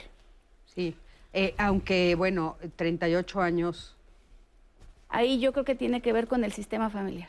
O sea, el, la persona no ha asumido ciertas responsabilidades y el sistema lo ha encontrado cómodo para tener como algún sentido de vida, como decías hace rato, o a lo mejor es como el que los va a cuidar cuando sean viejos, o una cantidad de cosas que O a lo el que mejor ya están ahí. acompaña a la mamá, tal vez, ¿no? O sea, el hijo que se, de- se dedica a acompañarla y la mamá pues está también cómoda, o el papá, que haya alguien ahí que acompañe, que también eso hay que revisarlo, porque cuando tú acompañas a tu mamá o a tu papá, difícilmente haces pareja, ¿eh? Claro. Sí, es un costo altísimo, ¿no? Fíjate que hay una metáfora por ahí que dice que las águilas, cuando tienen sus crías, primero preparan el nido y hacen un nido con ramitas, piedritas, plumitas, pastito, y lo hacen confortable para los pichones, para los, los aguiluchos. Cuando nacen los aguiluchos, empiezan a crecer. Y hay un momento que ese nido que antes era cómodo y amplio, llega un momento en que el pico de un hermano ya le picó el ojo al otro y él le dio un aletazo. Y en ese momento las águilas saben que es el momento de sacar a los polluelos de- del nido y los literalmente los avientan fuera del, del nido y tienen que abrir las alas. Yo creo que muchas familias tienen que tener esto en mente, ¿no?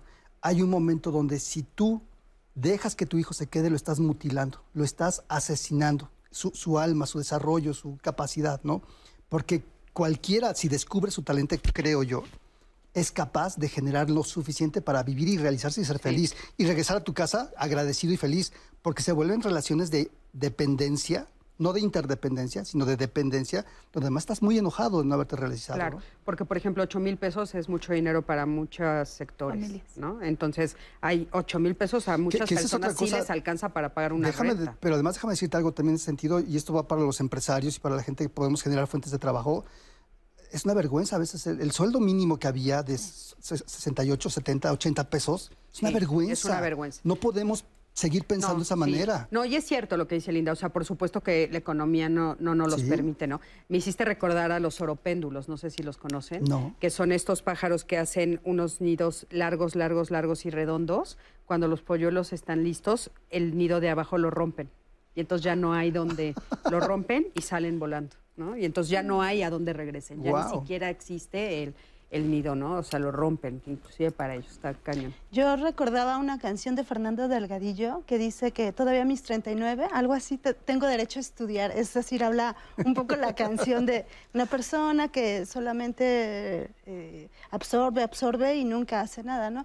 Me parece que las circunstancias aquí son súper importantes. Eh, por supuesto, habrá familias en donde es necesario, y bueno, que haya hijos eh, cuidando, por ejemplo, si el papá, la mamá están enfermos o enfermas, pues bueno, tampoco pueden estar solas totalmente. Claro, no, claro, no estamos, estamos hablando de, de cuando sí todos son independientes, o sea, todos pueden, todos están bien, ¿no? Pero obviamente cuando alguien está enfermo es otro tema. Y bueno, me parece que además es un tema importante porque en México eh, hay un alto índice de enfermedades crónicas eh, en padres, madres, diabetes, cáncer. Entonces, me- también ahí no está tan sencillo, ¿no? Y, y desde esa mirada, pues bueno, a veces quienes se quedan, pues están como en ese, en ese conflicto constante de querer ya hacer otras cosas, pero bueno, que también tienen una responsabilidad con mamá, papá, que fueron quienes les cuidaron.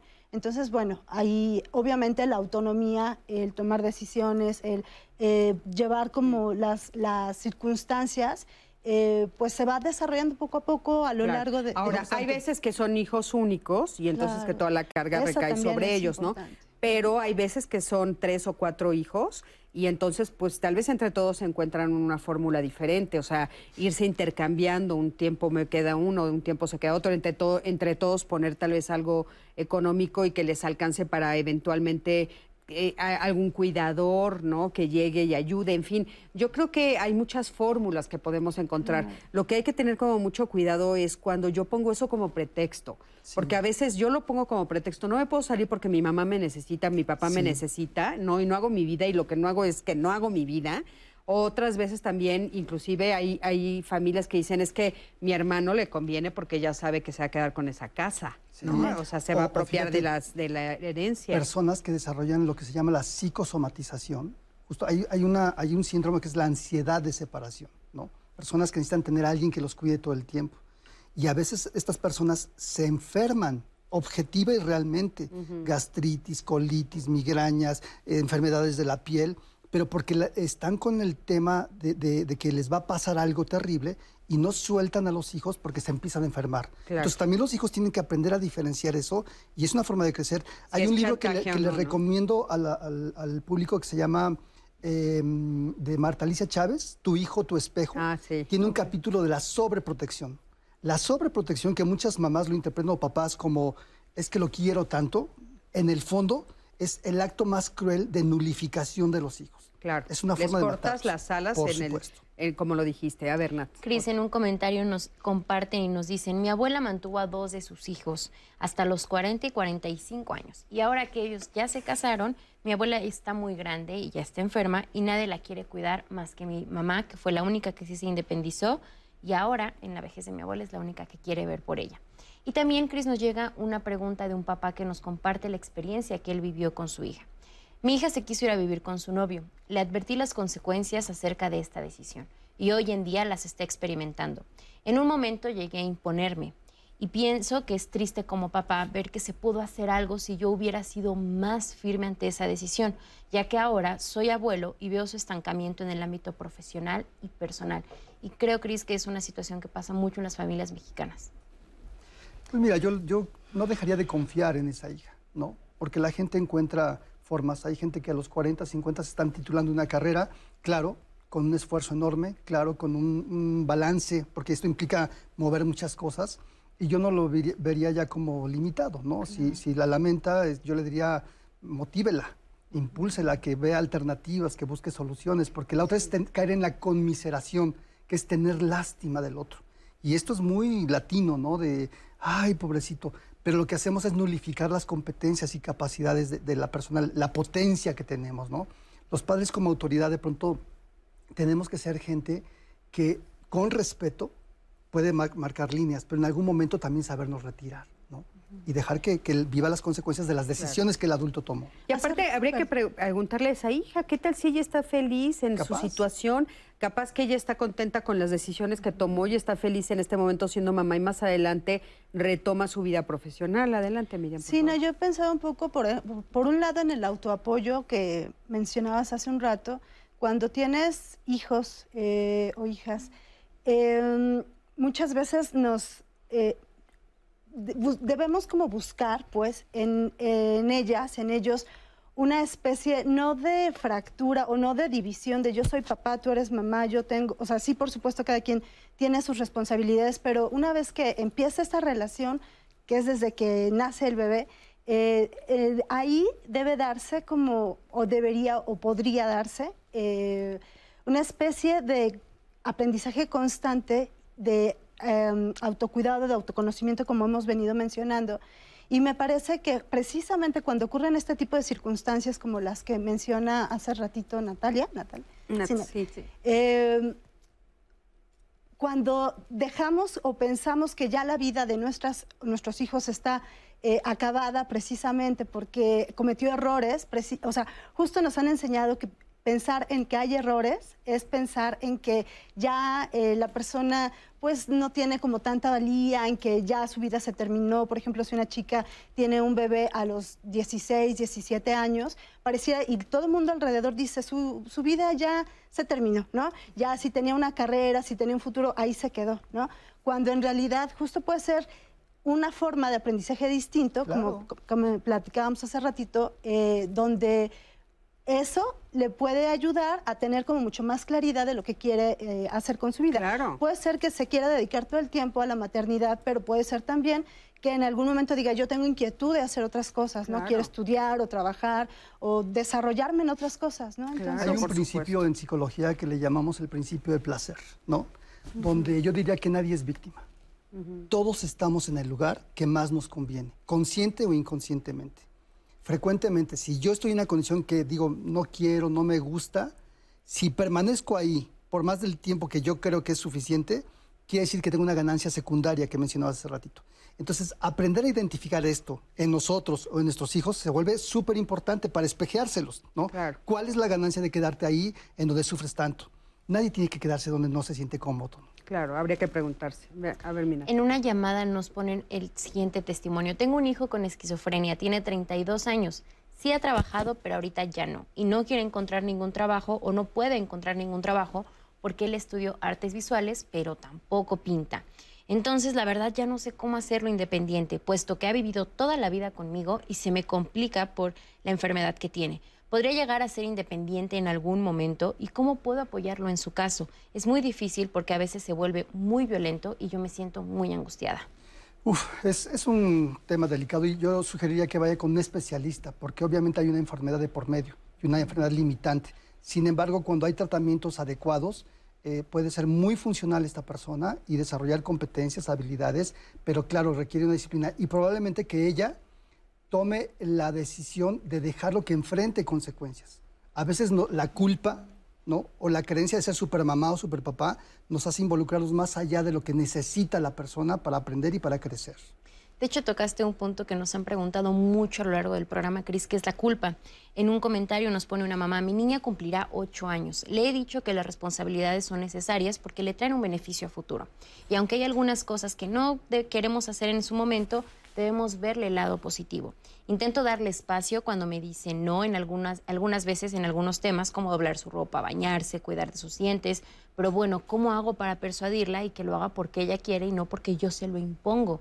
Y ella nos pone, no soporto sentir culpa. Yo ahí hablaría más bien de responsabilidad más que de culpa.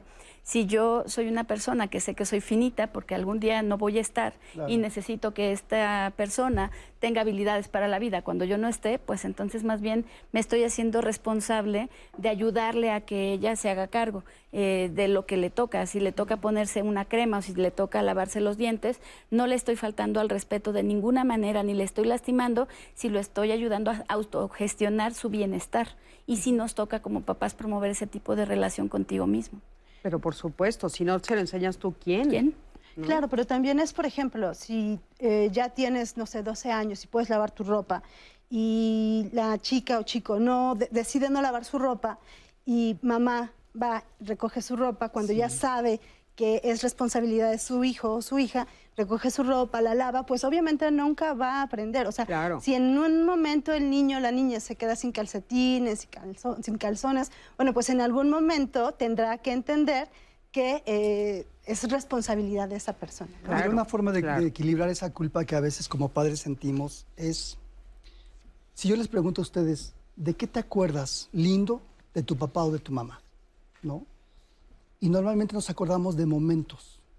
No me acuerdo de todas las horas que yo pasé con mi hijo, con mi hija. Son esos momentos claves. Claro, entre más tiempo inviertes, más momentos habrá de recuerdo y de vivencia agradable.